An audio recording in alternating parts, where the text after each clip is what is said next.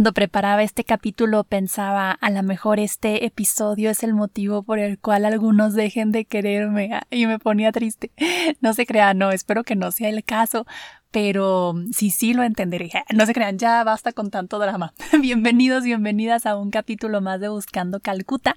El capítulo de hoy es un episodio especial porque quiero que pongamos sobre la mesa de Buscando Calcuta el 8 de marzo, quiero en este capítulo honrar, reconocer un poquito el largo camino que ha recorrido el movimiento feminista y otros movimientos que quieren la igualdad de, derechos para las mujeres, que quieren terminar con la violencia de género, que quieren asegurar espacios seguros para las mujeres y que cada mujer llegue al máximo de su potencial. Yo creo que muchísimas personas, aunque no se consideren feministas o, tengan conflictos con esta palabra, sí podemos reconocer que queremos que cada mujer llegue a ser todo, todo lo que Dios soñó para ella y que lo que es obstáculo para su realización pues tiene que ser un frente de lucha para todos y todas independientemente de cómo nos denominemos.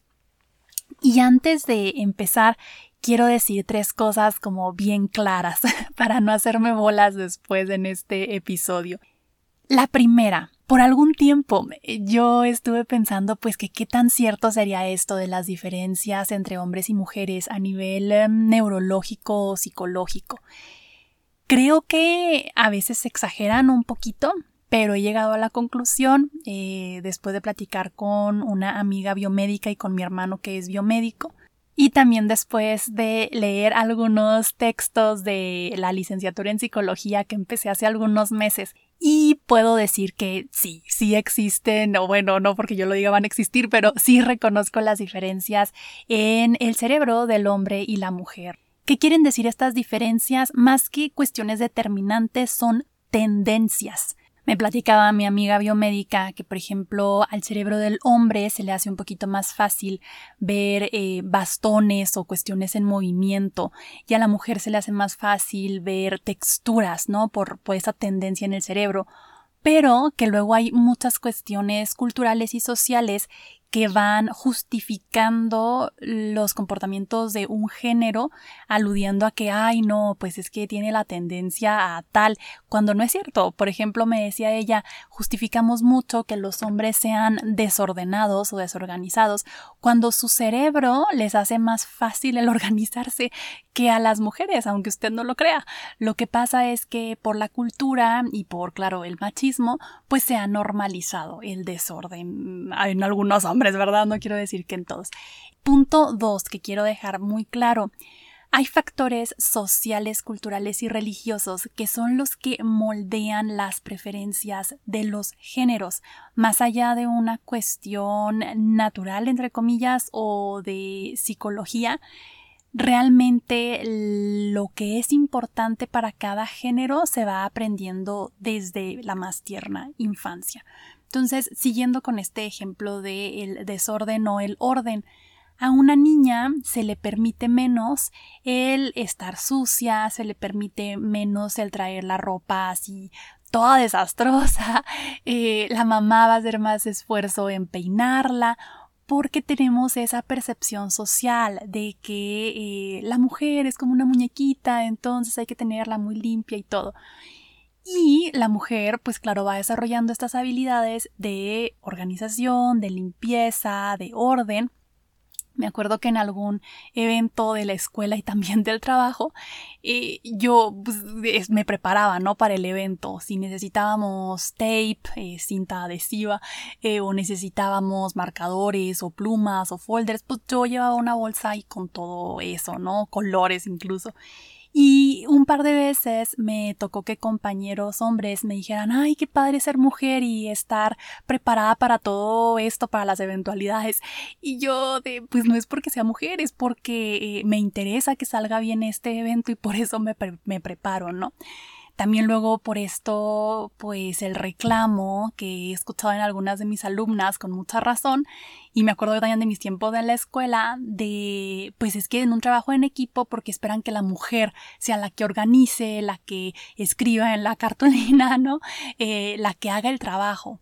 Y son cuestiones culturales, sociales, de cómo a un género se le permiten ciertas cosas más que al otro. Entonces también eso, quiero decirlo, es como una combinación de esta construcción social con esta tendencia eh, pues biológica, psicológica, neuronal que podemos tener los géneros. Y, que está bien tenerlo ahí como que en tensión. A veces creo que queremos absolutizar, ¿no se dice? Las respuestas. Y entonces o todo es biológico o todo es construcción social. Pues parte y parte, pero negar una cosa nos lleva luego a mm, problemas en nuestro discurso o incluso en la legislación.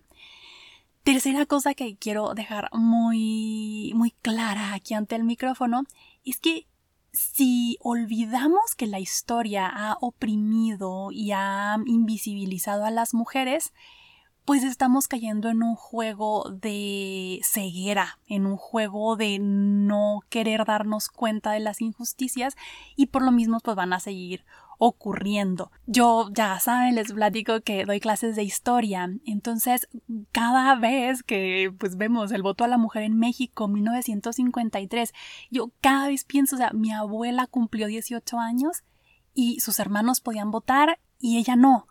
Yo digo, negar que esto eh, habla de cómo es muy reciente que la mujer adquirió, se le reconocieron sus derechos civiles, políticos, eh, tan sencillos como de votar y ser votada, pues es desconocer la historia y es eh, como olvidarnos de los pasos que hemos tenido que ir dando como humanidad.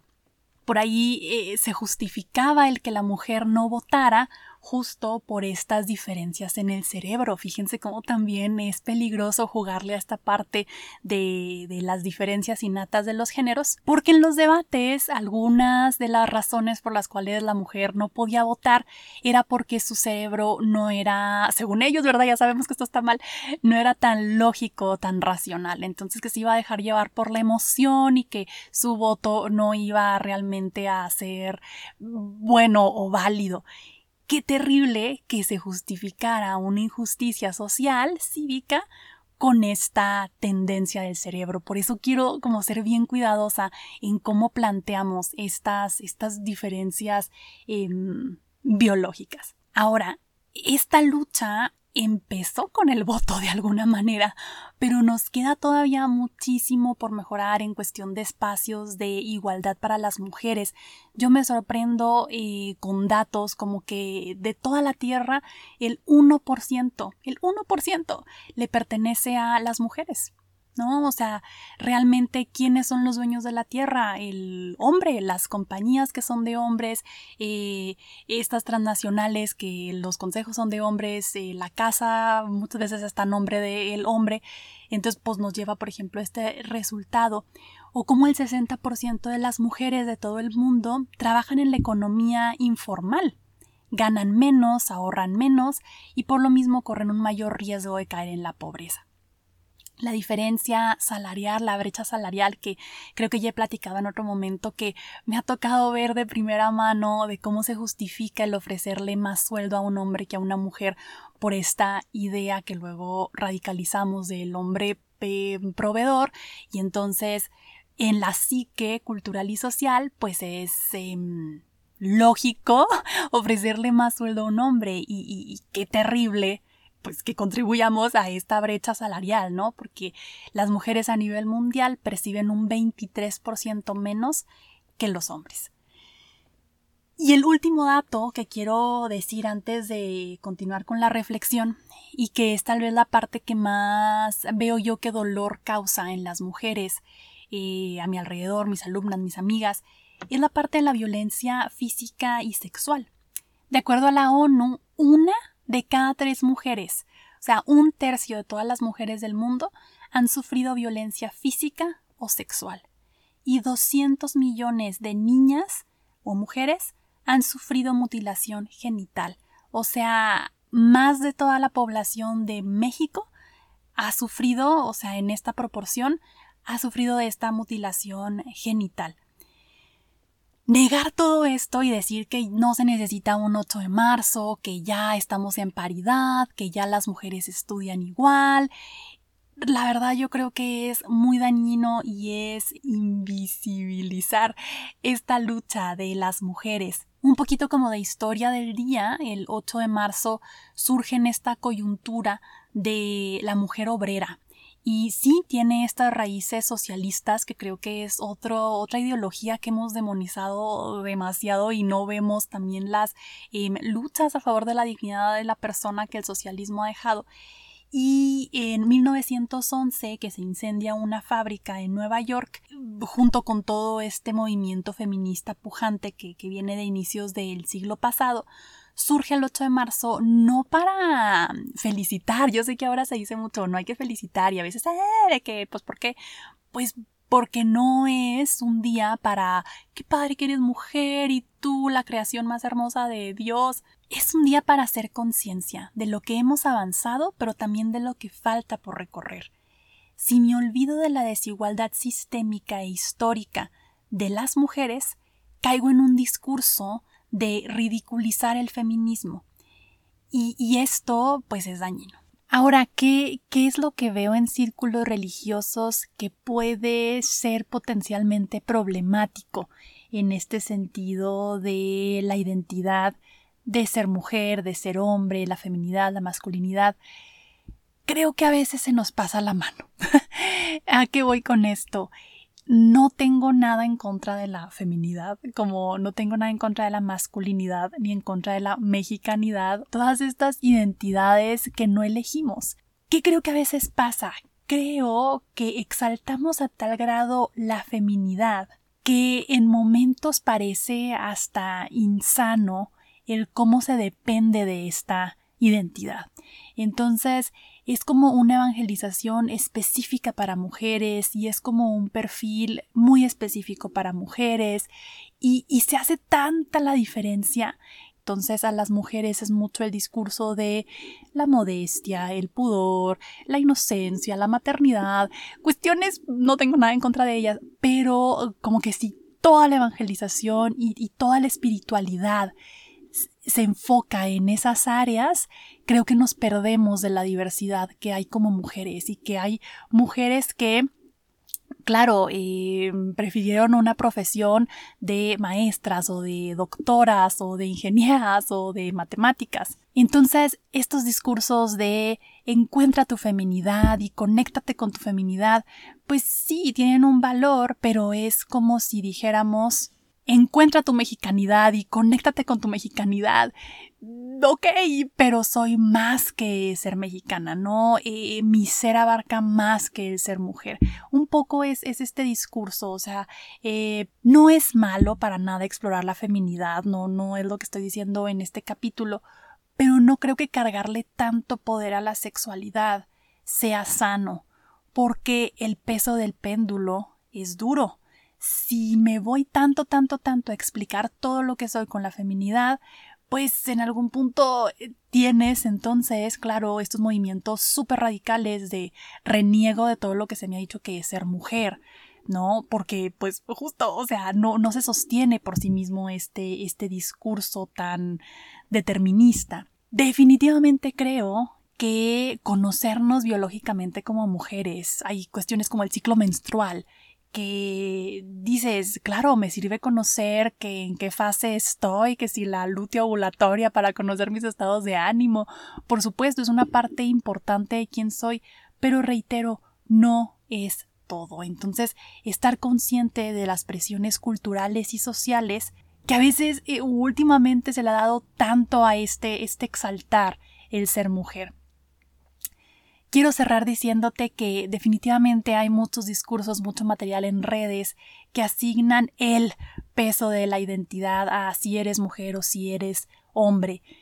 Si te sirven, adelante. De ningún momento diría yo que no, abajo esos discursos. Si te sirven y te ayudan a conectarte a lo mejor con algo que, que para ti había estado escondido o que a ti te explica mucho de quién eres, perfecto porque todo lo bello, bueno y verdadero es de Dios, ¿no? Y todos intenseamos con alguna identidad.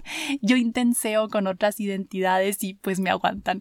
Entonces, es, es, nada más como enriquecernos con todas las posibilidades. Hay mujeres a las que les funciona este discurso de todo explicas de tu ser mujer y hay hombres a los que les funciona este discurso de todo explicas de tu ser hombre Habrá otros a los que no, los que decimos, sí soy mujer, eh, también tengo esta profesión, también tengo este eh, estudio, también tengo esta identidad política, también tengo esta afinidad ideológica, esta nación, y, todo eso es lo que me hace ser quien soy. Entonces, eh, pues enriquecernos con todas estas identidades. Luego quisiera cerrar con una frase que decía una chica de mi maestría y, pensando a veces en cómo se maneja en la iglesia este tema de, de ser mujer y de la feminidad. Ella decía, a veces quisiera no ser tan grandemente exaltada, a veces quisiera solo ser vista como una igual.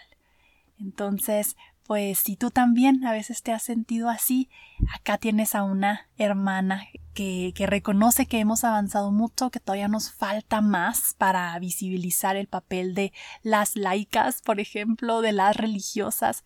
Eh, y bueno, que este 8 de marzo sea el motivo perfecto para crear conciencia, para cuestionarme a mí misma y para construir juntos, cada quien desde lo que entiende, cada quien desde lo que ha construido un mundo con mejores oportunidades para todos. Les mando un abrazo muy fuerte, tengan una bonita semana. Bye.